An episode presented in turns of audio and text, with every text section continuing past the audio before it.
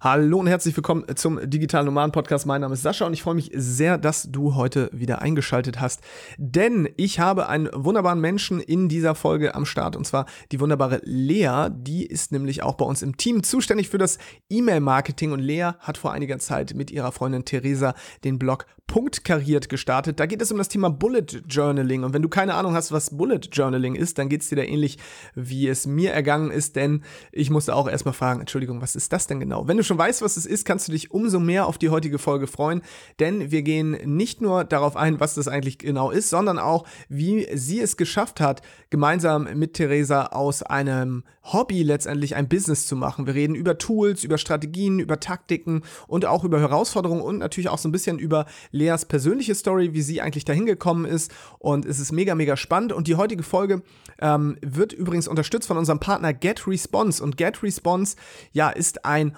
Allround-Tool, letztendlich wirklich ein Tool, was so viele Sachen miteinander vereint, sei es jetzt E-Mail-Marketing, Marketing-Automatisierung, äh, Webinare, Landing-Pages, all das kannst du mit GetResponse machen. Und das Coole ist, GetResponse hat aktuell ein Programm für Content Creator, das heißt, wenn du Blogger bist oder sonstiger Content Creator, dann kannst du das Tool sogar gratis nutzen. Und wie das Ganze funktioniert, das verrate ich dir am Ende dieser Episode, deswegen, ähm, ja, bleib unbedingt bis zum Ende dran, wenn du auch einsteigen willst, ähm, denn gerade das Thema E-Mail-Marketing Marketing zum Beispiel, über das wir auch sehr viel in dieser Episode sprechen, ist halt mega elementar, wenn du ein erfolgreiches Online-Business starten willst. Und da bietet GetResponse dir auf jeden Fall den perfekten Einstieg. Aber jetzt will ich gar nicht mehr so lange um den heißen Brei drum, äh, herumreden.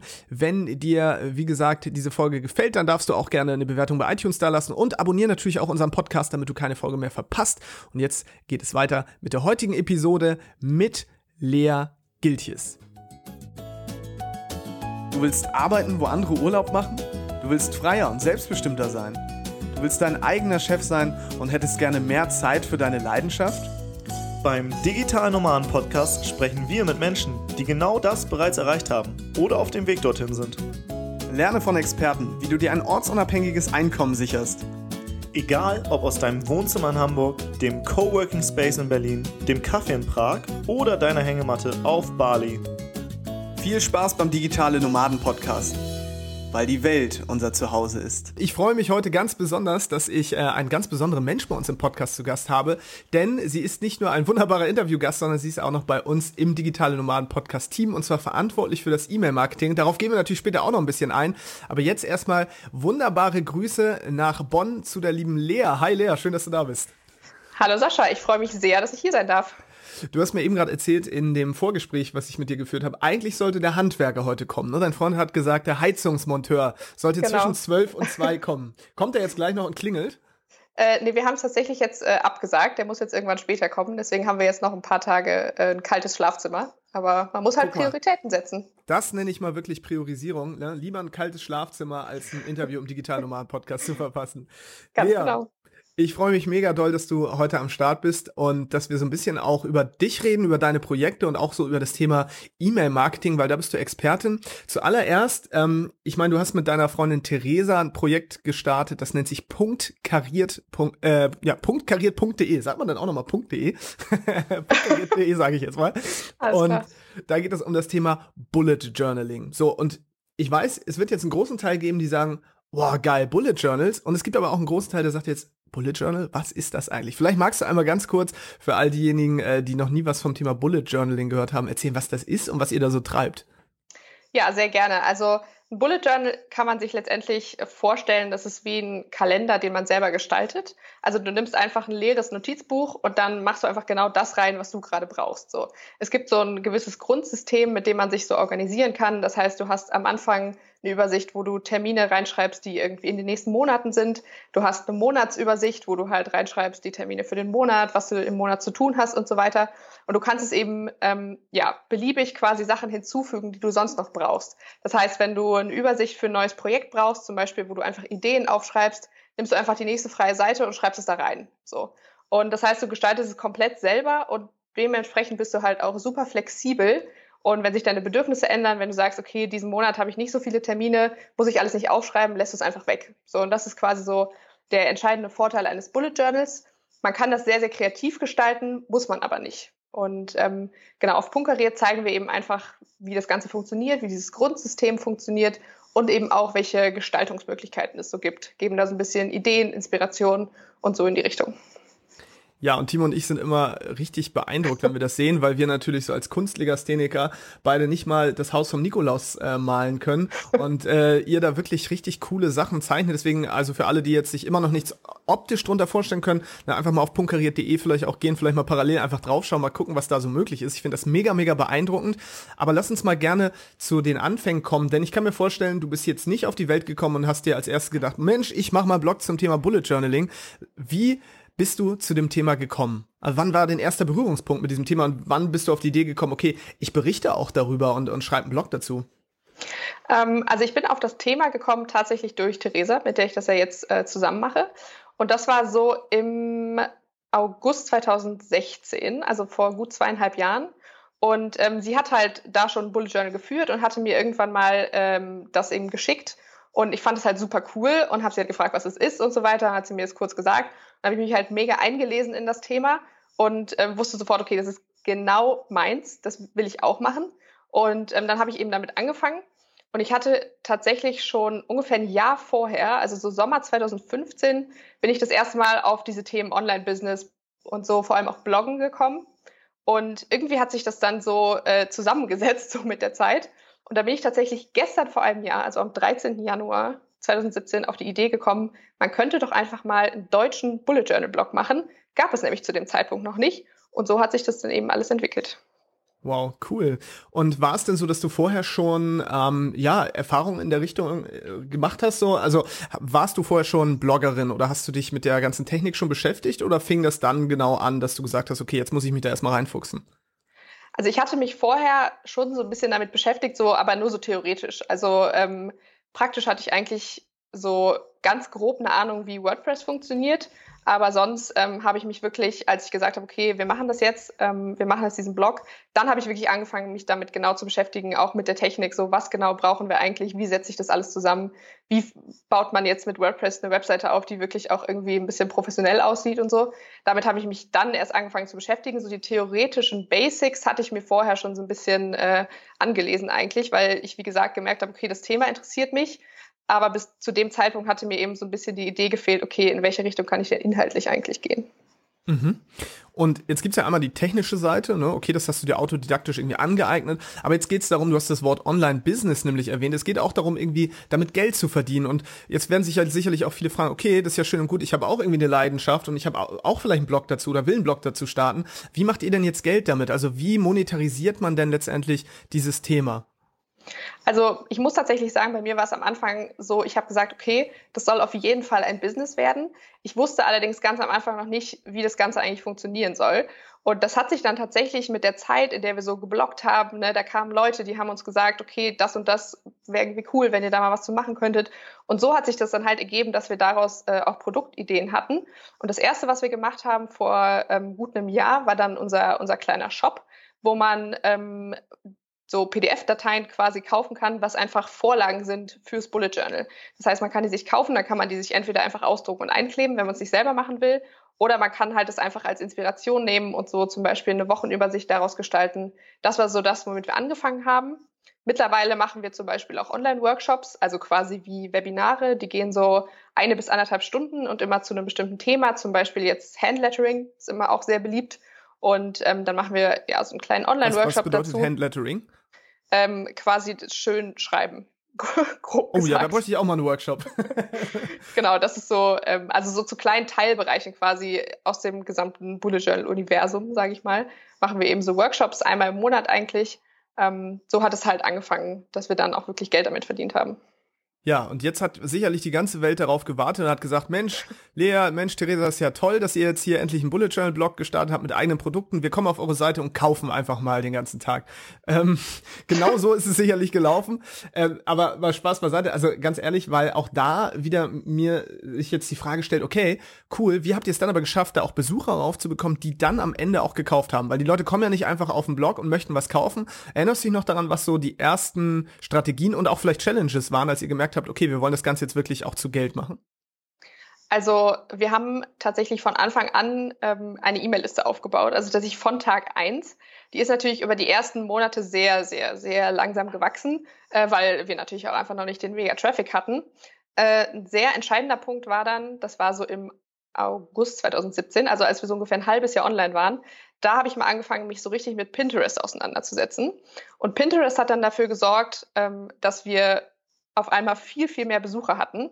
Und als wir dann angefangen haben, in jeden Blogartikel wirklich die Möglichkeit einzufügen, ähm, also dass man sich für den Newsletter eintragen kann, das war da so der Zeitpunkt, wo wir echt gemerkt haben, okay, da ist offensichtlich Interesse und da können wir irgendwie was draus machen. Und das heißt, wir haben wirklich von Anfang an das eigentlich über E-Mail-Marketing gemacht. Mhm letztendlich ein Online-Business besteht ja immer aus den zwei Punkten Traffic und Conversion. Also einmal braucht man Besucher bzw. Interessenten und die muss man nachher zu Kunden machen. Und du hast jetzt gesagt Pinterest. Magst du vielleicht für die Männer unter uns mal erklären, was Pinterest ist? Weil ich glaube, auch wenn es in aller Munde ist, ich glaube, viele wissen noch gar nicht, okay, was, was macht man da und wie kommt man dadurch eigentlich an Besucher? Genau, Pinterest ist letztendlich also auch eine Suchmaschine. Also viele sehen Pinterest ja als soziales Netzwerk, das ist es aber gar nicht. Pinterest ist wirklich auch eine Suchmaschine, ist eigentlich, also ist eigentlich mit Google vergleichbar. Und wenn du halt bei Google was suchst, dann kriegst du halt Textergebnisse. Und wenn du bei Pinterest was suchst, dann werden dir ganz viele Bilder angezeigt. Die aber alle, also dahinter liegt immer ein Link und so kann man da eben auch Traffic drüber generieren. Und das bietet sich natürlich an bei so visuellen Themen wie Bullet Journaling. Das, also es funktioniert unglaublich gut, geht aber auch bei anderen Themen sehr, sehr gut. Also Pinterest ist gerade in Deutschland echt mega im Kommen, ähm, sodass man das auch, keine Ahnung, für so Online-Marketing-Themen oder so kann man das auch schon sehr, sehr gut benutzen. Mhm. Und darüber habt ihr dann äh, relativ schnell Besucher aufgebaut. Kannst du vielleicht, also du musst es nicht, aber kannst du von über Zahlen sprechen? Also wie viele Leute kann ich mir vorstellen, kommen so im Monat zum Beispiel jetzt über Pinterest auf eure Website? Ähm, also ich kann mal jetzt so sagen, zum Beispiel so Dezember äh, mhm. ist ja für uns einfach der, der allerwichtigste Monat im Jahr, weil es ist einfach, ne, es fängt bald ein neues Jahr an und da fangen Leute einen neuen Kalender an. Das heißt, das Interesse am Thema Bullet Journal ist extrem groß. Wir hatten ähm, bei Pinterest zwischenzeitlich eine Reichweite von 2,5 Millionen Betrachtern oh. pro Monat. ähm, die haben natürlich nicht alle geklickt, aber ähm, ich würde sagen, im Dezember sind locker ja, also vielleicht so 20.000 Leute über Pinterest allein gekommen. Ähm, und das ist halt mit Abstand unsere größte Traffic-Quelle. Ja. Und wir reden hier von kostenlosen Besuchern. Ne? Also das heißt, du genau. zahlst ja. keinen einzigen Euro dafür, Nein. sondern ich stelle mir das vor, du machst dann diese Pins und die Leute schauen sich das dann an, die, die finden irgendwie diese Pins und dann musst du es ja schaffen, dass sie dann auf die Website klicken. Hast du da vielleicht einen Tipp für viele, die jetzt sagen, okay, ich habe vielleicht auch schon ein paar Pins oder so, wie konvertierst du dann die Leute dazu, dass sie auch wirklich klicken? Weil es ist ja nochmal ein Unterschied, ob ich mir nur das Bild angucke oder dann auch auf die Website komme. Wie macht man da Interesse oder wie schafft man es da, so ein gewisses Interesse zu generieren, sodass die Leute wirklich auch eine Handlung ausführen und sagen, ich will mir die Website mal angucken?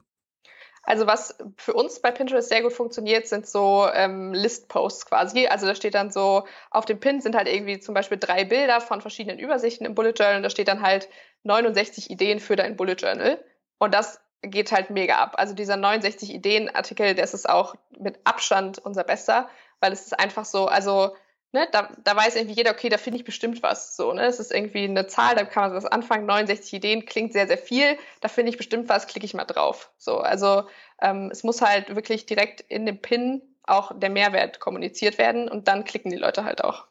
Okay, das heißt so ein bisschen, man, man füttert die Leute vielleicht auch so ein bisschen schon an, ne? Und damit du mhm. dann den Rest vielleicht siehst, okay, musst du dann auch klicken, weil auf diesen Pin, auf dieses Bild passt ja vielleicht wahrscheinlich auch nicht alles rauf und da kannst du auch nicht so viel Content liefern, so dass man denkt, okay, jetzt will ich mehr erfahren, jetzt klicke ich da mal rauf. Genau, ja. Ah, okay, cool. So, jetzt sind die Leute auf eurer Website und ähm, lesen sich vielleicht diesen Artikel auch durch. Wie schaffst du es jetzt? Ähm, du hast gesagt, ihr habt Online-Workshops, ne? Ihr habt da jetzt auch neuerdings ja die Punkt Kariert Akademie. Wie schafft man es, dass die Leute dann am Ende auch zu Kunden werden? Du hast da das Thema E-Mail-Marketing erwähnt, aber jetzt reicht es ja wahrscheinlich nicht einfach zu sagen, hier trag dich hier ein für Newsletter und irgendwann äh, wachen die Leute morgens auf und wollen kaufen, sondern was ist deiner Meinung nach so das Geheimnis davon, wirklich aus Interessenten Kunden zu machen? Ähm, also grundsätzlich tragen, also wir haben eine sehr, sehr hohe Conversion Rate bei uns. Wenn die Leute in die Blogartikel reinkommen, tragen sie sich erstmal in die E-Mail-Liste ein. Magst dann, du mal kurz erwähnen, auch wieder, was Conversion Rate ist? Weil wir benutzen das immer so eine selbstverständlich, aber ich weiß, ja. dass auch da viele sagen, okay, was ist eine Conversion Rate? Genau, also es ist quasi der Prozentsatz der Leute, die also als Besucher auf die Seite kommen und die Leute, die sich dann für den Newsletter eintragen, die konvertieren quasi. Und dieser Prozentsatz, das ist halt die Conversion Rate. Okay, das heißt, wenn ich 100 Besucher habe und fünf tragen sich davon in meinem Newsletter ein, dann ist meine Conversion Rate 5%.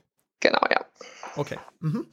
Äh, genau, das heißt, die Leute tragen sich ein und dann haben wir halt ähm, erstmal automatisiert eine Sequenz ähm, von E-Mails, die die Leute halt dann automatisch zugeschickt kriegen, ähm, wo sie halt erstmal ganz viel Content kriegen. Also ähm, wir haben es jetzt mittlerweile tatsächlich auch so, dass die Leute sagen können, sind sie Anfänger oder haben sie schon länger ein Bullet Journal, um da ein bisschen zu segmentieren, weil natürlich ist nicht alles für jeden interessant.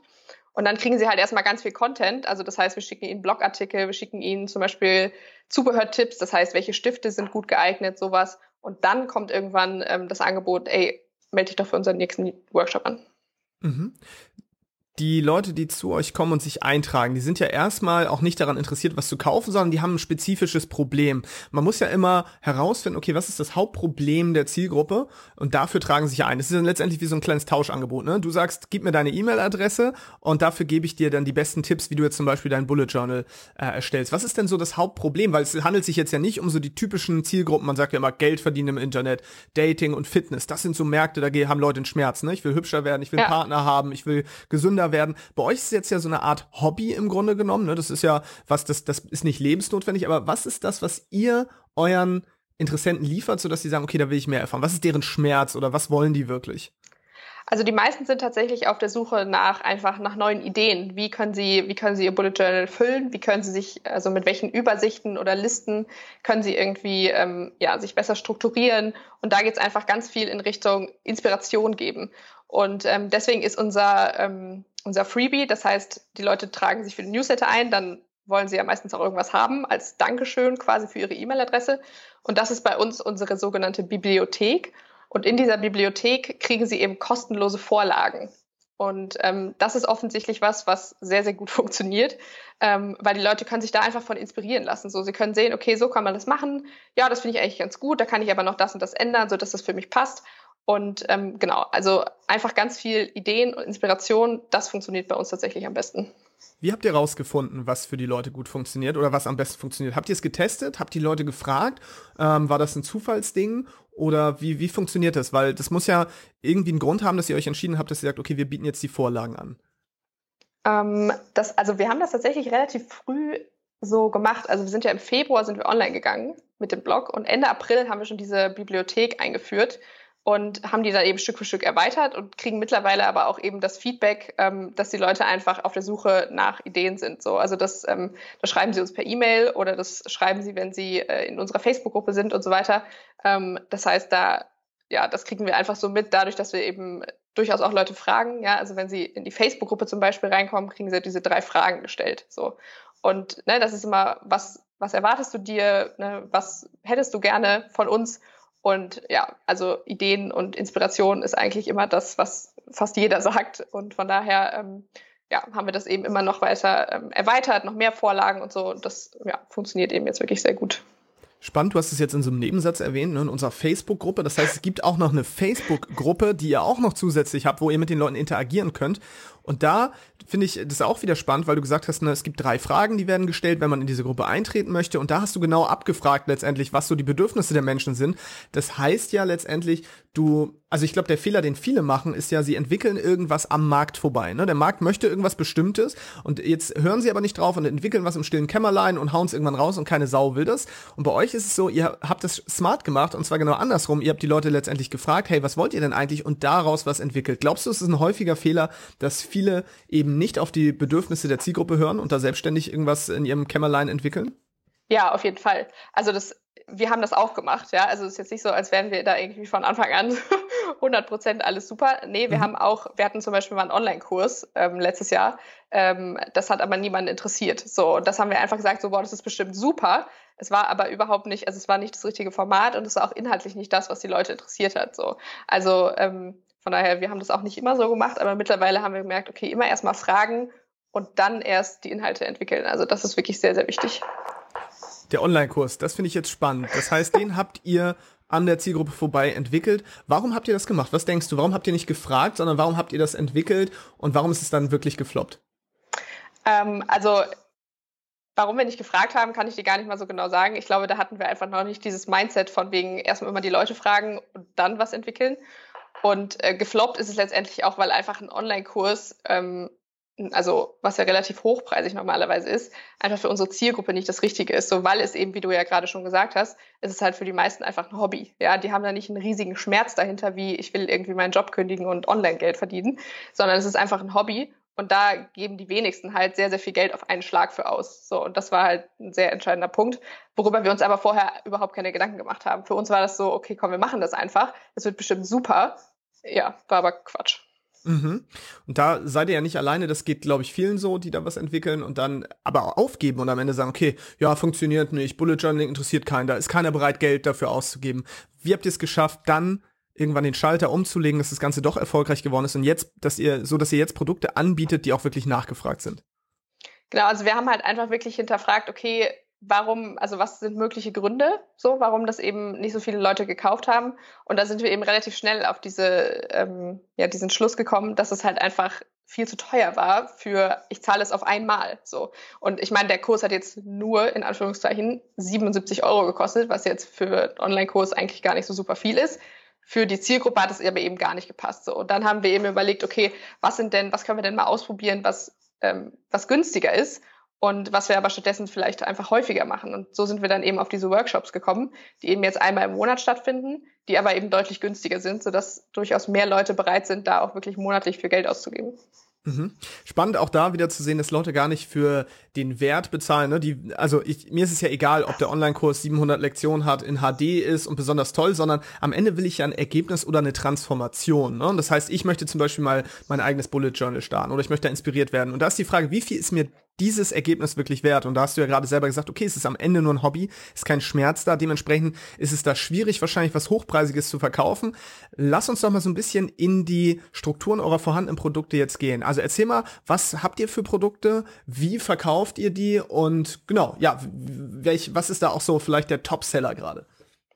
Genau, also ähm, angefangen haben wir ja, wie gesagt, mit unserem Shop vor einem guten Jahr, wo eben diese, diese Vorlagenpakete sind. Das heißt, es gibt immer für jeden Monat gibt es ein Paket, wo dann wirklich Vorlagen drin sind, die auf den Monat abgestimmt sind. Ähm, und dann haben wir sogenannte Themenpakete, zum Beispiel zum Thema Haushalt, wo dann eben ganz viele Vorlagen drin sind zum Thema Haushalt.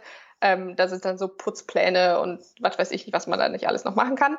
Ähm, die kosten ein paar Euro, also die sind wirklich, ähm, wirklich nicht teuer und die bieten wir quasi einfach dauerhaft an. Also die sind einfach im Shop. Ähm, da kannst du einfach hingehen, kannst du kaufen und ne, da machen wir jetzt auch tatsächlich gar nicht so groß Werbung für. Ähm, die Leute kommen tatsächlich einfach von selber, ne, klicken sich irgendwie durch die Seite, kommen auf den Shop, finden es irgendwie cool und kaufen das. So, das ist quasi, ähm, ja, dann was ein, das Einzige, was wir da eigentlich machen, ist halt wirklich diese, diese neuen Pakete immer zu erstellen, damit es halt irgendwie auch immer was Neues gibt. Ähm, genau, das ist so quasi so ein bisschen das, womit wir angefangen haben. Dann kamen eben die Workshops dazu. Und ähm, die Workshops, da machen wir es wirklich so, dass wir da auch E-Mails zu schreiben. Also das machen wir zu den, zu den neuen Paketen gar nicht unbedingt. Ähm, das ist fast so ein bisschen ein Selbstläufer, würde ich sagen. Ähm, aber zu den Workshops, da machen wir eben wirklich aktiv ähm, Marketing für, dass wir sagen, hey, der Workshop findet dann und dann statt melde dich da bitte oder melde dich an. Und ähm, genau, dann schicken wir teilweise auch mehrere E-Mails, ne, segmentieren da viel. Also an Leute, die ähm, zum Beispiel schon mal auf den Link geklickt haben, aber die sich noch nicht angemeldet haben, schicken wir denen nochmal eine Erinnerung, hey, der Workshop ist in 24 Stunden, sei doch dabei.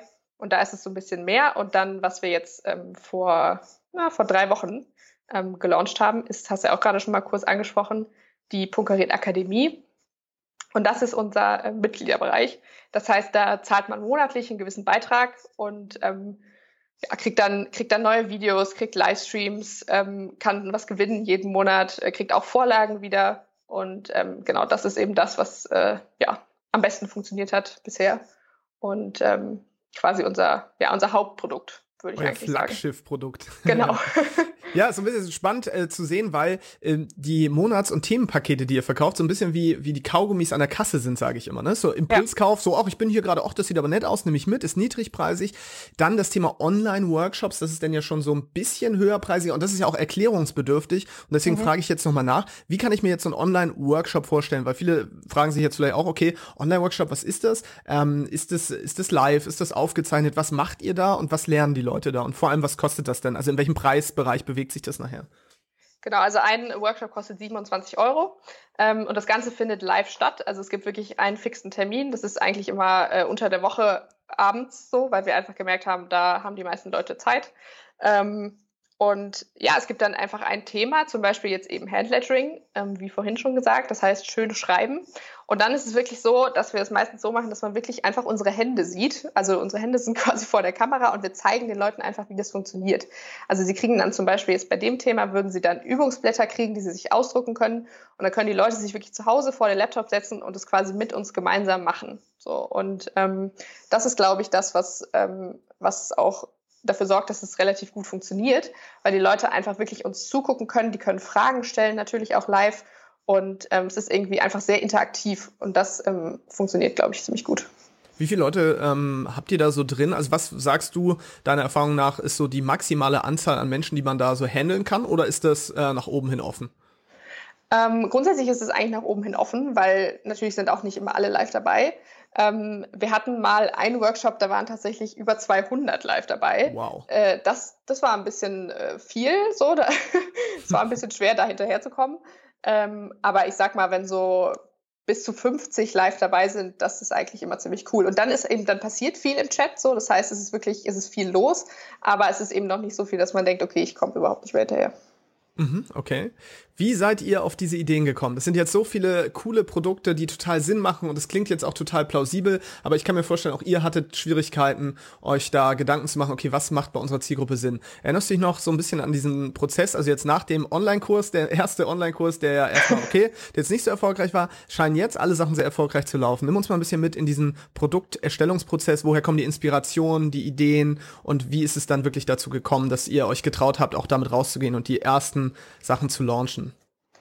Ähm, das war tatsächlich, also eigentlich alle Ideen oder alle Produkte, die wir jetzt mittlerweile haben, sind dadurch entstanden, dass ich mich einfach mit Leuten darüber unterhalten habe. Ähm, so mit Timo und dir zum Beispiel ja in äh, Portugal für die Akademie. Das haben wir ja einfach, wir haben einfach gemeinsam darüber gesprochen und so hat sich das dann irgendwie entwickelt. Ne? Also ihr habt irgendwie Ideen reingebracht, ich habe dann überlegt, okay, könnte das für die Zielgruppe passen, muss man das vielleicht ein bisschen anders gestalten.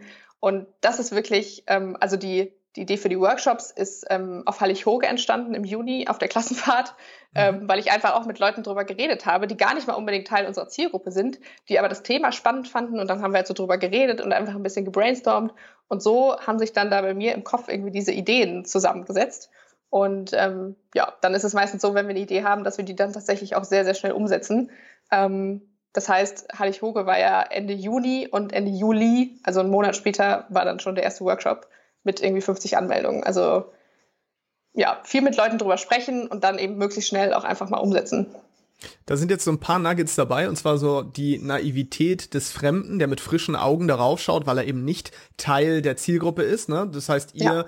du und Theresa, ihr so ein bisschen mit euren Scheuklappen natürlich irgendwann, ganz klar, weil ihr, ihr seid so in Experten auf eurem Gebiet und dann kommt jemand von außen, der hat keine Ahnung und der haut irgendwie einen Impuls rein und ihr denkt, wow, okay, so haben, haben wir vielleicht noch gar nicht drüber nachgedacht.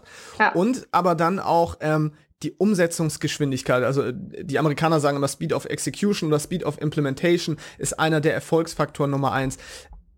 Viele Menschen haben Ideen, aber setzen sie nicht gleich um. Hattet ihr auch Blockaden? Habt, hast du da mal Blockaden gespürt? Boah, irgendwie, ich traue mich nicht, das jetzt gleich umzusetzen. Oder war es immer so, dass ihr gesagt habt, okay, Idee klingt cool, gleich PS auf die Straße bringen, los geht's?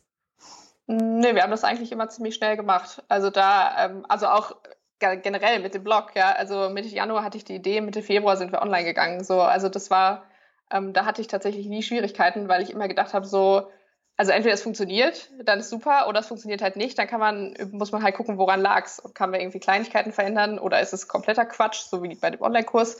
Ähm, aber also Umsetzungsschwierigkeiten hatte ich eigentlich nie. Wow. Ich glaube, das ist, das ist auch, das, ich, ja, das ist, glaube ich, einer eurer, eurer Erfolgsfaktoren Nummer eins, ne? Also wirklich zu sagen, okay, wir bringen die PS auf die Straße, wir setzen das gleich um und der Erfolg gibt euch ja auch recht. Jetzt nehmen wir mal die Punktkariert Akademie, die hattest du gerade erwähnt. Ähm, vielleicht magst du da einmal ganz kurz erzählen, du bist ja gerade durch deinen ersten großen Launch jetzt durch. ähm, nimm uns mal kurz mit in diesen ganzen Prozess von Idee bis Ausführung, weil ich weiß, ich war ja nun auch relativ nah mit dran und durfte ja auch Teil des Prozesses sein und fand das auch mega spannend natürlich zu sehen, weil Timo und ich kennen das auch. So ein Launch ist auch sehr, sehr kräftezehrend und sehr, sehr aufregend. Wie war das für euch? Was habt ihr da erlebt und wie ist es letztendlich ausgegangen? Ähm, ja, also das, das war echt, also ein, heftiger Prozess so von September, wo wir ja die, die Idee in Portugal entwickelt haben, bis hin zu ähm, zum 24. Dezember tatsächlich an Heiligabend. Ähm, das war dann der Tag, wo ähm, ja, wo halt, ab dem man sich anmelden konnte. Und ähm, das war, also wir haben in Portugal diese Idee entwickelt und ich habe dann natürlich, als ich wieder zu Hause war, direkt auch mit Theresa drüber gesprochen. Und ähm, wir haben halt noch ein bisschen, ein paar kleine Kleinigkeiten noch so angepasst, ähm, weil ich natürlich, wenn wir beide dann drüber reden, ist das auch nochmal was anderes so. Ähm, und ja, dann war es eigentlich, haben wir relativ schnell überlegt, okay, welchen, welchen Content wollen wir dafür haben, weil es ist in der Akademie so, ähm, dass jede Woche ein neues Video freigeschaltet wird. Und dann haben wir erstmal überlegt, okay, ähm, welcher Content macht da Sinn, gerade am Anfang. Und haben dann tatsächlich auch den Content schon mal erstellt. Und haben dann überlegt, okay, wie können wir das Ganze technisch umsetzen. Ähm, da haben wir dann auch äh, relativ schnell eine gute Lösung für gefunden. Und ja, diese Launchwoche war einfach, war einfach heftig, beziehungsweise eigentlich auch schon die Woche vorher, ähm, weil wir natürlich schon ähm, ja, die Leute so ein bisschen angeteasert haben, von wegen, ey, da kommt was, das wird ziemlich cool und ähm, es gibt auch noch ein, günstiges Testangebot und so. Und ähm, wir haben es so gemacht, also wir haben quasi ähm, eine E-Mail geschickt an unsere komplette Liste und haben gesagt, hey, da kommt was, ungefähr so und so wird es, äh, wird es funktionieren. Wenn du mehr Infos dazu haben willst, dann klick einfach hier auf den Link und dann melden wir uns in ein paar Tagen wieder bei dir. Und das war am, diese E-Mail haben wir rausgeschickt am 16. Dezember. Und dann haben wir am, ab dem 20. bis zum 24. haben wir dann jeden Tag eine E-Mail geschickt, wo wir quasi immer mehr ähm, ja, Infos rausgegeben haben an die Leute. Dann haben wir irgendwann gesagt, okay, du kannst den ersten Monat für einen Euro testen, ähm, du kannst das und das ist Inhalt, erwartet dich inhaltlich und so und haben da quasi immer so ein bisschen äh, ja, drauf, drauf hingeführt quasi.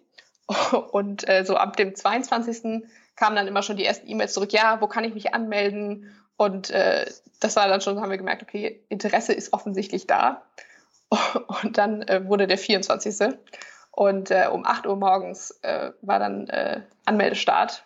Und wir hatten, ich glaube, nach 20 Minuten die ersten 100 Leute drin. Geil. Und das, das war echt so krass. Ey, wir saßen hier vor unseren Laptops und es war so noch eine E-Mail und noch und noch und noch eine. Und ich dachte mir so, boah, krass, das hat offensichtlich funktioniert, diese Strategie. Ähm, und ja, dann kam natürlich erstmal Weihnachten. Da haben wir dann äh, natürlich auch erstmal ein bisschen Pause gemacht, weil auch klar war, okay, die Leute feiern ja auch Weihnachten. Ähm, und dann war nochmal so die Intensivphase vom 27. bis zum 31. Dezember, wo wir dann auch nochmal jeden Tag eine E-Mail geschrieben haben und äh, auch auf Social Media ein bisschen Werbung dafür gemacht haben. Und äh, ja, es war richtig krass intensiv die Woche, ähm, aber auch also sehr erfolgreich. Wir hatten am Ende dann fast 350 Anmeldungen und äh, ja, ist ganz gut gelaufen. das würde ich auch sagen. Erstmal Glückwunsch natürlich zu so einem erfolgreichen Launch ähm, weil ich weiß, was das bedeutet und äh, vor allem auch, wie sich das anfühlt. Und was ich toll finde, ist einfach, dass ihr die Idee quasi validiert habt. Ne? Das heißt, ihr habt wirklich nicht vorher monatelang alles vorproduziert. Du hast gesagt, ein bisschen was habt ihr vorproduziert, klar, das kann man auch machen, genau. aber es ist nicht so, dass die komplette Akademie jetzt durchgeplant ist, ne? sondern nee, die nee. ersten Module wurden erstellt und dann seid ihr relativ schnell schon in den Dialog gegangen, habt die Leute auch so ein bisschen heiß gemacht, ne? auch so ein bisschen mhm. vielleicht so ein kleines Mysterium drumherum gebaut und das zeigt halt auch mal wieder, dass man genau das eben machen darf und dass man auch erst später, wenn es denn soweit ist und die Leute bezahlt haben und ihr habt ja auch diese Strategie mit dem 1 Euro Testmonat, so wie wir es beim Freiheitspaket ja auch gemacht haben, wirklich für 1 Euro ist natürlich auch die Einstiegshürde so gering, dass man sagt, okay, ja. ich gucke mir das erstmal an, dass die Leute sich wirklich auch überzeugen können davon, dass es äh, wirklich cool ist und die Angst, die man dann natürlich hat und die wir auch hatten beim Freiheitspaket ist, okay, was ist, wenn nachher am Ende alle wieder stornieren? Ist es passiert? Haben alle Leute jetzt wieder zurückgegeben? Oder ähm, jetzt ist der Monat noch nicht ganz um, oder? Genau, der Monat ist noch nicht ganz um. Äh, es sind noch ein paar Tage, aber mhm. also so die Kündigungen bisher sind sehr, sehr im Rahmen. Also ähm, ja, offensichtlich äh, konnten wir doch überzeugen. Ja.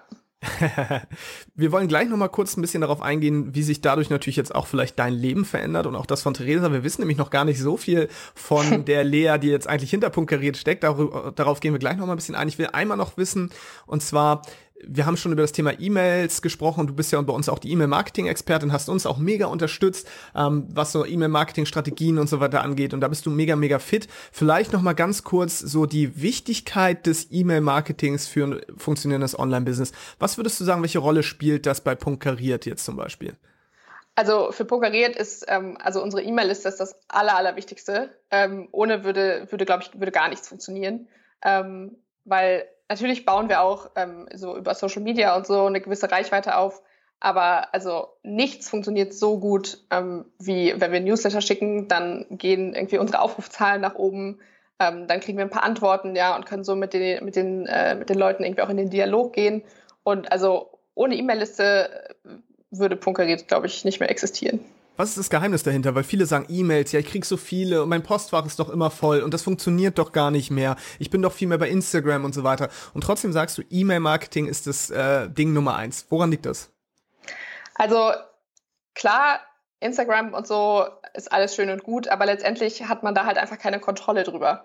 Ja, also du kannst, du kannst weder bestimmen, ähm, wer deine Posts, also wen deine Posts erreichen, ähm, das ist, oder sonst auch, also wer alles sieht und dann klicken die Leute ja auch irgendwie mal nicht, also das ist zumindest unsere Erfahrung bei Instagram, die Leute klicken ganz, ganz, ganz selten von Instagram auf unsere Webseite. So und ähm, in E-Mails ist es halt einfach viel einfacher. Du kannst genau entscheiden, ähm, wer kriegt jetzt diese E-Mail und wer kriegt sie vielleicht auch nicht, weil es einfach nicht so relevant ist. Ähm, der Kontakt ist viel, viel persönlicher, weil einfach eine ganz direkte Ansprache möglich ist. Und ähm, also viel persönlicher als das eigene E-Mail-Postfach geht es ja online eigentlich kaum. Und ähm, ja, man macht sich halt einfach nicht abhängig von externen Plattformen. So, das ist eigentlich so ähm, ein ganz entscheidender Faktor, weil diese E-Mail-Adressen, die du sammelst, die gehören halt dir und Instagram-Follower nicht. Ja, so, das ist das der, ist so, der Zielgruppenbesitz letztendlich, ne? Genau. Das ist so, immer wenn man sich, glaube ich, von einer externen Plattform abhängig macht, dann kann es auch kein richtiges Business sein. Weil Instagram kann natürlich sagen und Facebook und so weiter, die können natürlich sagen, okay, morgen schalten wir eine Funktion ab. Und das ist auch oft passiert, ne? Und dadurch ja. verlieren viele Leute auf einmal ganz, ganz viel Geld und ganz viele Kunden. Und bei den E-Mail-Adressen ist es so, die kannst du einfach immer wieder anschreiben. Und was viele auch vergessen, glaube ich, an der Stelle ist, ja, man bekommt viele E-Mails. Und ja, man ist vielleicht auch, man konkurriert mit vielen anderen Newslettern teilweise. Aber wenn die Leute das nicht öffnen, kann man sie ja auch löschen. Und darüber haben wir ja auch mal gesprochen. Ne? Also wirklich mhm. Nur die Leute drin zu behalten, die auch öffnen. Und dadurch hat man dann auch wirklich nur Menschen, von denen man ja hundertprozentig weiß, dass sie die Inhalte konsumieren. Ist es da ja. deiner Meinung nach auch so, dass du sagst, Qualität vor Quantität? Also mir bringt eine 10.000er E-Mail-Liste gar nichts mit 10.000 Kontakten. Wenn davon nur 100 öffnen, dann habe ich doch lieber eine 500er E-Mail-Liste mit 500 Kontakten, die aber immer öffnen, oder? Ja, auf jeden Fall. Also ich habe tatsächlich gestern noch äh, 700 Kontakte gelöscht, ähm, weil die einfach die letzten drei Monate keine E-Mail geöffnet haben. Und das ist halt sehr, dann bringen die mir halt auch nichts, dann kosten die mich einfach nur Geld. So. Und ähm, deswegen geht da Qualität auf jeden Fall vor, weil wie du schon sagst, es bringt dir halt viel mehr, wenn du 500 Leute hast und diese 500 Leute lesen jede E-Mail und freuen sich schon, wenn sie sehen, da ist eine neue E-Mail. Und äh, das bringt dir ja viel mehr, als wenn du da irgendwie Karteileichen rumliegen hast, äh, die dich, wie gesagt, einfach nur Geld kosten. Ja, aber jetzt ist es so, viele Leute haben äh, eine E-Mail-Software und sagen, okay, ich installiere das, ich mache jetzt auf meinem Blog einfach Newsletter und schreibe da, äh, schreib da rauf, äh, hier bitte eintragen für meinen Newsletter und dann sagen die, ja, das funktioniert gar nicht. Ich habe das Gefühl, irgendwie trägt sich da auch gar keiner ein. Was ist denn, wie kommt man an erste Kontakte? Was ist eine gute Strategie? Weil nur einfach ein Newsletter-Eintragefeld auf die Website zu packen, ist vermutlich nicht ausreichend, provokant gefragt. Genau, also ähm, ich hatte das ja vorhin schon mal, glaube ich, auch in so einem Nebensatz angesprochen, du brauchst halt so ein, so ein Freebie, ja, also so ein kleines Geschenk, was die Leute einfach als, als Dankeschön für ihre Eintragung kriegen. Ähm, das ist so, das ist eigentlich das Wichtigste. Also du, erstmal brauchst du, okay, fangen wir, fangen wir mal ganz vorne an. Ähm, der wichtigste Schritt meiner Meinung nach ist, dass man erstmal richtig guten Content auf seiner Seite hat, der immer weiter und immer weiter neue Besucher anzieht ähm, so wie wir das zum Beispiel über Pinterest machen, ja, das haben wir einmal aufgesetzt, das funktioniert jetzt, da kommen immer weiter Leute. So. Die kommen dann eben in unserem Fall auf so einen Blogartikel und dann sehen sie eben dieses Freebie und dieses Freebie ist halt wirklich genau auf die Probleme der Zielgruppe abgestimmt. Und deswegen ist es halt auch so wichtig, dass man wirklich weiß, wer ist meine Zielgruppe und was für Probleme und Herausforderungen haben die eigentlich. Weil wenn sie dann da genau die Lösung dafür finden, dann tragen sie sich natürlich auch ein. So ist ja klar. Ähm, und was wir auch machen, was, ähm, wo ich mir auch nicht sicher war, ob das funktioniert, aber ähm, was tatsächlich sehr gut klappt, ist, dass wir wirklich genau kommunizieren, was die Leute eigentlich kriegen, wenn sie sich eintragen. Also um was geht's inhaltlich und tatsächlich auch, wie häufig schreiben wir eigentlich E-Mails? Ja, dass die Leute, das, die wissen das einfach und die tragen sich halt dann ein und die wissen ganz genau, was erwartet mich eigentlich. Und das führt natürlich auch dazu, dass sie sich nicht sofort wieder abmelden, wenn sie dann Newsletter kriegen, weil sie wissen halt, was auf sie zukommt. So. Mhm. Ja. Das ist auch spannend, dass du das so sagst, weil ich glaube, viele machen auch so ein Ego-Ding da und sagen, okay, ich mache jetzt hier ein E-Mail-Eintragefeld und hoffe, dass die Leute sich eintragen, aber ich bin gar nicht bereit, auch was zu liefern. Also ihr, ihr schreibt auch wirklich regelmäßig und hochwertigen Content ja auch und ich weiß, dass es bei euch auch einen hohen Stellenwert hat. Und das ja. ist, glaube ich, auch wichtig zu sagen, ne? dass wenn du die, dieses Vertrauen der Leute hast, ich meine, die geben dir einfach ihre Kontaktdaten, dann ja. solltest du damit vernünftig umgehen und, und coole Inhalte liefern. Und ähm, wie oft versendet ihr jetzt Newsletter zum Beispiel? Ähm, eigentlich wöchentlich. Also manchmal auch nur alle zwei Wochen, wenn es irgendwie gerade einfach nicht so viel passiert, so, dann lassen wir auch mal eine Woche aus. Aber eigentlich wöchentlich. Ja. Eigentlich wöchentlich, okay. Und ähm, jetzt ist so, es gibt so viele Softwares am Markt. Ähm, woher weiß man jetzt, okay, was soll eine gute E-Mail-Software eigentlich mitbringen? Was sind denn so die Voraussetzungen? Weil da ver verirren sich ja dann auch viele und sagen, ah, ich würde ja gerne anfangen, aber es gibt acht Millionen E-Mail-Softwares. Was war dir wichtig oder was würdest du sagen, was ist generell wichtig, wenn man sich jetzt eine E-Mail-Software aussucht? Also was mir besonders wichtig war am Anfang war, dass ich wirklich ähm, bezahle für die Anzahl der Abonnenten und nicht für die Anzahl der E-Mails, die ich verschicke. Da gibt es nämlich tatsächlich auch Anbieter, die das machen. Die sagen irgendwie, du kannst, weiß ich nicht, 5000 E-Mails oder so im Monat verschicken. Was halt, wenn du eine Liste von 5000 hast, genau eine E-Mail im Monat ist. Und das ist ja irgendwie Quatsch. Deswegen war es mir auf jeden Fall wichtig, dass generell nach der Anzahl der Abonnenten abgerechnet wird und dass es auch ähm, also dass man auch relativ klein anfängt. So, das heißt, ähm, wenn ich irgendwie gerade anfange, dann will ich ja noch nicht für 10.000 Kontakte bezahlen, weil da bin ich ja noch sehr weit von entfernt. Dann, das war so das, wo ich am Anfang äh, drauf geschaut habe. Und dann habe ich halt auch geguckt, okay, kann ich äh, automatisieren? Also kann ich den Leuten, wenn sie sich eintragen, kann ich denen mindestens mal eine Willkommens-E-Mail automatisch schicken? Äh, besser noch gleich drei oder vier hintereinander, so über eine Woche oder so. Ähm, das war bei mir so das, wo ich am Anfang drauf geachtet habe. Vielleicht magst du da noch mal kurz erwähnen, warum das jetzt wichtig ist, dass man gleich am Anfang vielleicht so eine automatisierte Serie schreibt. Man könnte jetzt ja auch immer einfach sagen, okay, die Leute tragen sich ein und die kriegen den wöchentlichen Newsletter. Aber bei euch ist es so, das hast du gerade erwähnt, die Leute tragen sich ein und dann gibt es erstmal so eine Startsequenz. Wofür ist das und warum macht das Sinn? Ähm, ich finde, dass es gerade, wenn Leute sich neu eingetragen haben, dass es unheimlich wichtig ist, dass man ähm, direkt regelmäßig einfach im Postfach erscheint um einfach dieses Vertrauen aufzubauen. Weil äh, das so, das führt letztendlich dazu, dass die Leute auch irgendwann was, was kaufen, die Produkte, die man ihnen anbietet, wenn sie einfach so ein gewisses Vertrauen aufgebaut haben. Und ähm, so eine, so eine Willkommenssequenz, damit kann man einfach dafür sorgen, dass die Leute sich gut abgeholt fühlen. So, ne, wenn man irgendwie sagt, erstmal, also erstmal schreibt man natürlich eine Willkommens-E-Mail von wegen schön, dass du dich eingetragen hast, hier ist dein Freebie, das und das erwartet dich in den nächsten Tagen. Und ähm, dann einfach wirklich die Leute gut abzuholen, da wo sie gerade sind und ihnen einfach so einen guten Einstieg zu ermöglichen, damit sie eben direkt dieses Vertrauen haben und sich nicht sofort wieder abmelden, wann dann der erste Newsletter kommt. Das ist ein bisschen äh, wie beim Dating, sage ich immer. Ne? Du kannst so jemanden in einer Bar treffen und kannst gleich einen Heiratsantrag machen. Das ist aber vielleicht ein bisschen too much. Äh, vielleicht ja. sollte man erstmal Vertrauen aufbauen, sich nochmal wieder treffen, mal fragen, was machst du eigentlich? Hey, ich zeig dir auch noch ein bisschen was von mir. Denn letztendlich, das sagen wir ja auch immer, gibt es keinen Unterschied zwischen On- und Offline-Welt. Das heißt, auch ja. in der Online-Welt müssen die Leute ja erstmal wissen, okay, wer seid ihr eigentlich? Ne? Was bietet ihr mir? Denn sind wir mal ganz ehrlich, jeder trägt sich ja aus egoistischen Gründen erstmal ein. Die Leute mhm. wollen erstmal was. So, und jetzt ist es ja auch so ein bisschen bisschen eure Aufgabe zu zeigen, hey, wir bieten euch das. Und auch der Grund, warum soll ich euch eigentlich zuhören? Ne, wer seid ihr eigentlich? Und da auch genau. so ein genau. bisschen Autorität aufzubauen und aber gleichzeitig natürlich auch was über eure Story zu erfahren. Finde ich sehr, sehr spannend. Unser heutiger Partner der Episode ist ja Get Response. Und das äh, Tolle ist, ihr seid ja quasi damit auch eine Get Response Erfolgsstory, denn ihr habt es genau. auch, ihr habt auch Get Response benutzt. Und Get Response äh, hat ja nun wirklich viele Funktionen und bietet nicht nur E-Mail-Marketing, macht, die machen Marketing-Automatisierung. Du kannst eigene Landing-Pages damit bauen, Webinare machen mhm. und so weiter. Ähm, vielleicht magst du noch mal ganz kurz erwähnen, warum habt ihr euch für GetResponse entschieden und ähm, ja, was macht es so eurer Meinung nach für, ja, warum ist es so, so ein starkes Tool? Also ich habe am ähm, ganz am Anfang habe ich eben ähm, so ein paar Anbieter verglichen und für mich war einfach GetResponse das mit dem besten Preis-Leistungs-Verhältnis. Das heißt, ich konnte wirklich für sehr wenige Abonnenten am Anfang nur bezahlen, weil ich hatte ja noch nicht so viele, gerade schon gesagt, das war mir sehr wichtig, ähm, konnte aber gleichzeitig schon die ganzen Funktionen, die sie eben so bieten, äh, nutzen. Ja, das heißt, ich konnte Automatisierung einstellen, ich konnte ähm, konnte am Anfang auch Landingpages damit bauen. Ähm, und das war einfach für mich so, also es hat halt sehr viel in einem, was gerade am Anfang, finde ich, wirklich hilfreich ist, wenn man sich nicht für, für jedes einzelne Ding, also dann habe ich noch für Landingpages ein Tool und noch für Webinare, so, das, da kann man ja gerade am Anfang auch noch schnell den Überblick verlieren, sondern du hast wirklich vieles in einem ähm, und kannst halt damit echt alles machen. So, und das war für mich äh, so der ausschlaggebende Grund. Ja. ja. Macht ja auch total Sinn, ne? weil ich, ich glaube, was mich halt auch oft genervt hat, ist so dieses, okay, ich brauche für jeden Kram ein eigenes Tool, dann bezahlst du immer dafür, du hast dann ja. verschiedene Abos, dann weißt du irgendwann gar nicht mehr, wie die ineinander greifen, dann machst du eine Sache, änderst du hier, dann ändert, dann zerstörst du dadurch das andere und das ist natürlich cool, wenn man da so eine All-in-One-Lösung hat. Und das Coole ist, GetResponse hat auch ein Blogger-Programm aktuell. Und das heißt, wenn du Blogger oder Content Creator bist, dann bleib unbedingt bis zum Ende der Folge dran. Dann erkläre ich noch ein bisschen was du, dann kannst du GetResponse nämlich kostenfrei nutzen. Wirklich komplett kostenfrei in der Pro-Version sogar.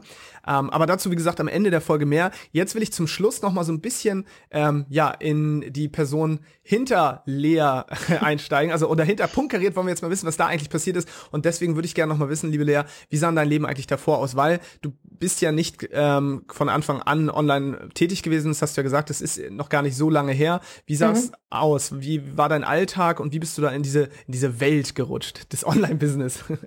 Ähm, genau, ich habe äh, studiert tatsächlich, ähm, BWL, weil ähm, das war so ein klassischer Fall von, okay, ich weiß nicht so richtig und ich will auch ganz gerne in Bonn bleiben. Was kann man denn hier so machen? Und dann habe ich mich für BWL entschieden. Ähm, war damit auch nie unzufrieden, aber ich wusste jetzt auch nicht so richtig, okay, was, was mache ich eigentlich nach dem Studium? War mir aber da auch noch nicht so wichtig, weil als ich angefangen habe, mich mit diesen Themen Online-Business, Online-Marketing zu beschäftigen, war ich tatsächlich erst im dritten Semester. Das heißt, äh, ich hatte auch noch eine ganze Menge Zeit. Habe dann eben gemerkt, okay, Online-Marketing finde ich ziemlich cool und ähm, da will ich irgendwie mehr darüber wissen. Und dann habe ich erstmal ein Praktikum gemacht in Köln in der Online-Marketing-Agentur. Und das war dann so der Zeitpunkt, wo ich gemerkt habe, okay, ich glaube, dieses 9 to 5, 40 Stunden die Woche im Büro ist nicht so meins. Äh, habe das Praktikum dann tatsächlich frühzeitig beendet, um äh, statt des Praktikums äh, das weiterzumachen, schon mal meine Bachelorarbeit zu schreiben. Äh, die habe ich dann zum Thema Content Marketing geschrieben, was ziemlich cool war. Ähm, und da habe ich dann gemerkt, okay, ich kann richtig gut so selbstständig arbeiten. Ähm, das, ich weiß es noch ganz genau. Meine Dozentin meinte nämlich auch zu mir so, ja, Sie haben, Sie haben so selbstständig gearbeitet, Sie haben mir überhaupt keine Rückfragen gestellt oder so. Ähm, und da habe ich gemerkt, okay, das, ich kann das richtig gut. So, das macht mir auch richtig Spaß. Also für viele ist die Bachelorarbeit ja das Allerschlimmste im ganzen Studium. Für mich war das das Allerbeste. Ich konnte mir meine Zeit selber einteilen. Ja, ich bin teilweise morgens um sechs aufgestanden, habe erstmal ein paar Seiten Bachelorarbeit geschrieben. Und das war so mein Start in den Tag. Das war mega. Und da habe ich gemerkt, okay, wie kann ich denn dafür sorgen, dass ich das immer so machen kann? Und so hat es dann irgendwie alles angefangen, dass ich mich dann noch weiter mit diesen Themen Online-Business und so weiter auseinandergesetzt habe. Ja, wir bewundern dich ja auch immer dafür. Es gibt ja dieses Tiermodell von Tobias Beck und da gibt es ja dann die Eule, ne, die sehr ja. strukturiert ist, die für alles Systeme hat und so weiter. Und das bist du wirklich. Aber ja. das, das Spannende dabei ist, du bist ja jetzt kein Nerd deswegen, ja. Also das, man stellt sich ja so Menschen, die halt so mega durchstrukturiert sind, auch immer so vor, als wenn denen irgendwie, ne, die haben dann für alles Excel-Tabellen und haben, sitzen im Grunde genommen nur im Keller und schreiben alles auf und haben sonst keine soziale Kontakte. Und du bist dabei aber auch noch echt ein, ein richtig cooler Mensch. Und das ist halt spannend, was halt dazu führt auch, dass du äh, äh, bei uns im Team natürlich auch einfach so geile Arbeit dann leistest und auch bei dir selbst so solche Erfolge erzielen kannst. Hast du denn in deinem Freundes- oder Familienkreis auch Leute gehabt, die gesagt haben, Mensch, ja, Selbstständigkeit, das ist was, online, ich möchte auch online mein Geld verdienen. Also hattest du da schon das Umfeld dafür oder kam das erst später?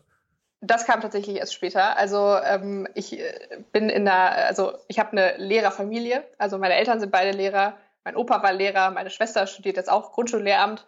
Ähm, also das war so, das war so mein Umfeld. Ähm, da war überhaupt nichts mit, mit Selbstständigkeit und online erst recht nicht.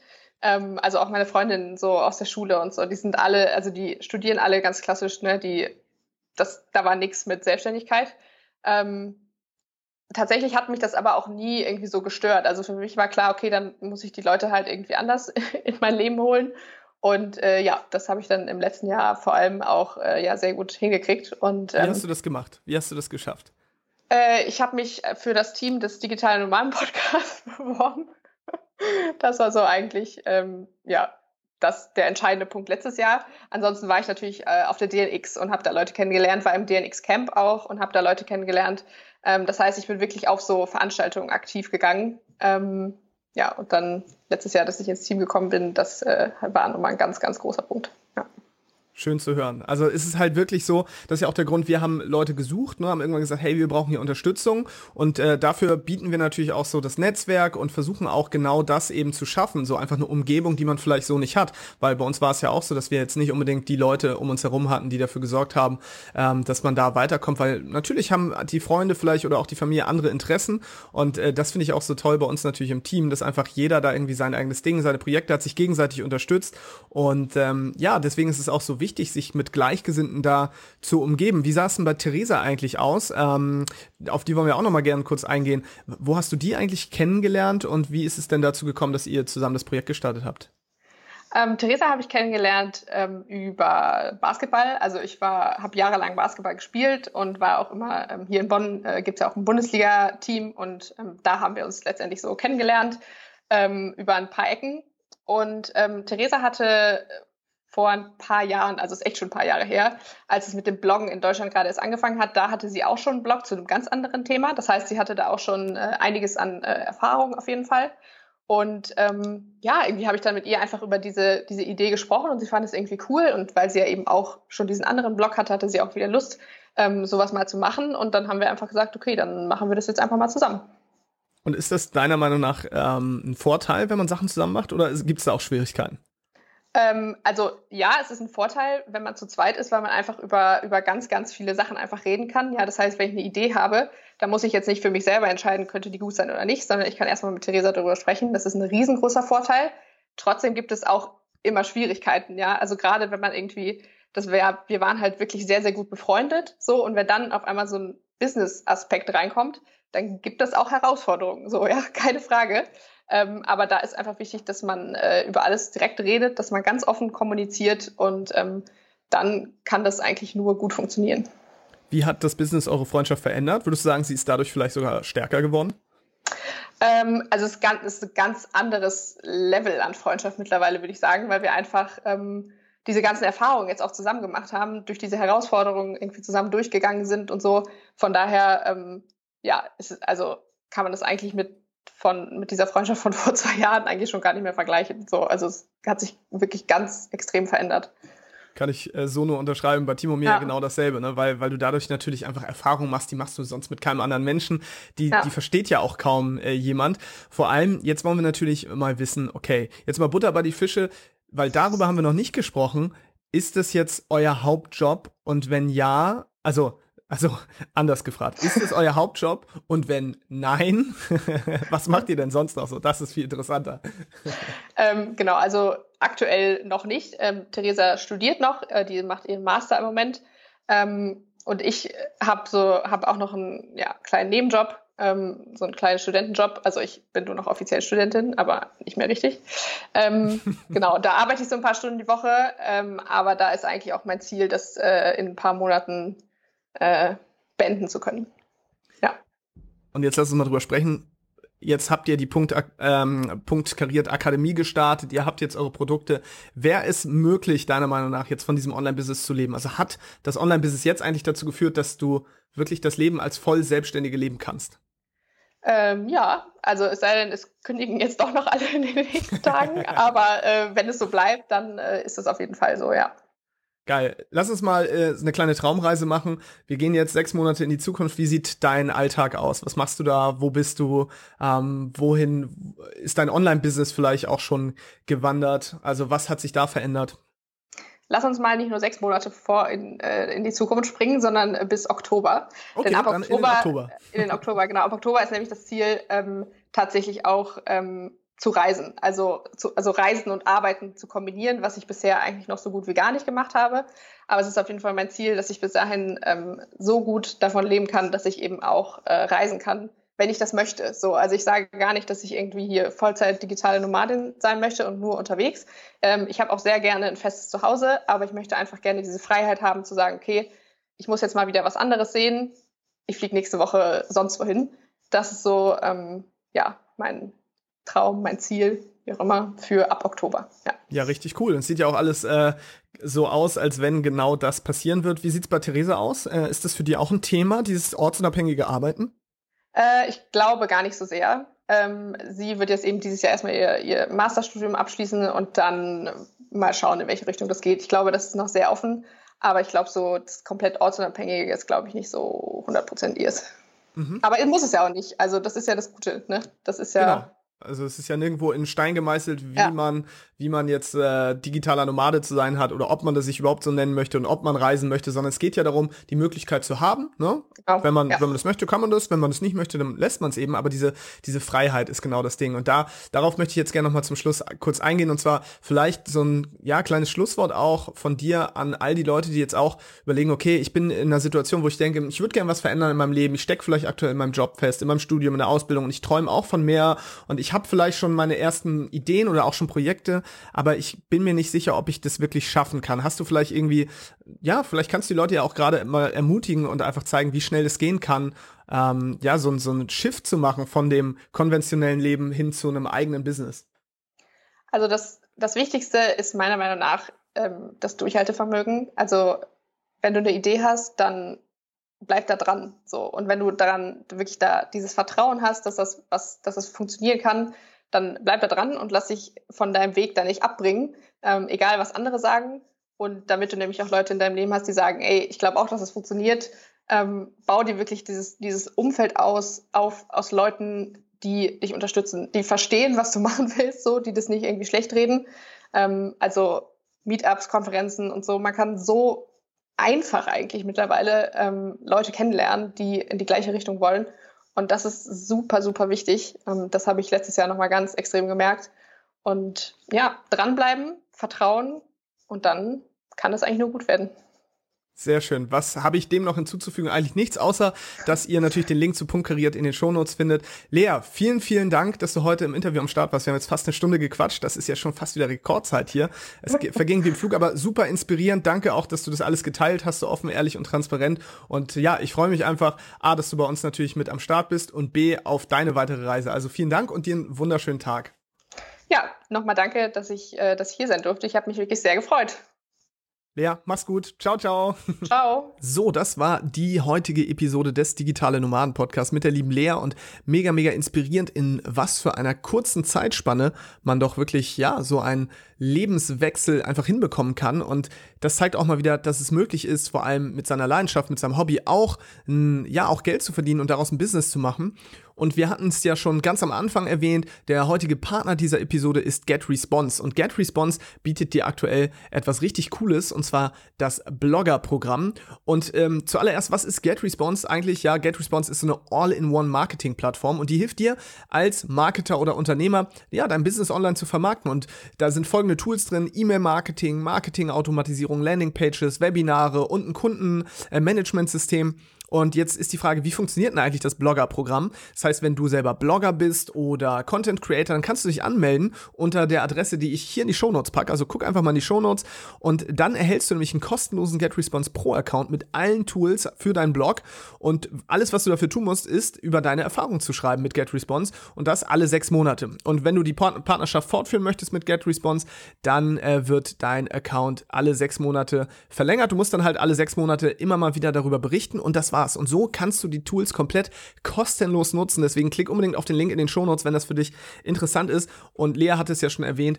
Also für sie ist das Thema E-Mail-Marketing und das haben wir auch gemerkt, das ist elementar, denn genau so kannst du immer wieder Zugriff erhalten auf deine Interessenten und sie informieren über deine neuesten Angebote, Aktionen und so weiter. Deswegen ähm, ist es halt ein mega, mega geiles, ja, einfach ein mega geiles Programm, um jetzt durchzustarten, wenn du sagst, du willst kostenlos da ein ähm, bisschen tiefer einsteigen. Und ja, das Coole ist, wenn du drin bist, dann kannst du 10.000 Kontakte erstellen. Du erhältst nämlich einen Pro-Account. Du kriegst einen Promocode, ähm, einen Promocode, mit dem du dann ja das Ganze kostenfrei nutzen kannst und das für sechs Monate. Und wenn du innerhalb dieser sechs Monate über GetResponse berichtest, dann wird der Account wieder um weitere sechs Monate verlängert. Und was du schreibst oder worüber du berichtest, ist äh, ganz allein deine Sache. Das ist das Coole. Und deswegen, ja, musst du halt einfach nur GetResponse dann erwähnen. Zum Beispiel, du kannst die Plattform bewerten oder einzelne Tools und Features, du kannst es vergleichen mit anderen oder in der Aufzählung erwähnen, du kannst einen Post in Social Media machen oder du kannst ja eine äh, Facebook Live Session oder so äh, reviewen von GetResponse und deswegen ist das relativ simpel. Also, wenn du jetzt mit am Start sein willst, dann macht es äh, Sinn, dass du einfach auf den Link in den Shownotes klickst. Ach, eine Sache noch, du kriegst so den VIP-Support von GetResponse. Also, wenn du mal nicht weiterkommst, schreibst du einfach eine E-Mail, die kümmern sich direkt und mega unkompliziert. Deswegen einfach jetzt in die Shownotes gehen und loslegen und dann ist das hoffentlich auch dein Start in ein erfolgreiches Online-Business mit GetResponse und äh, ja, wir freuen uns dann wieder von dir oder dich in der nächsten Podcast-Folge begrüßen zu dürfen. Bis dahin, alles Gute, dein Sascha, ciao.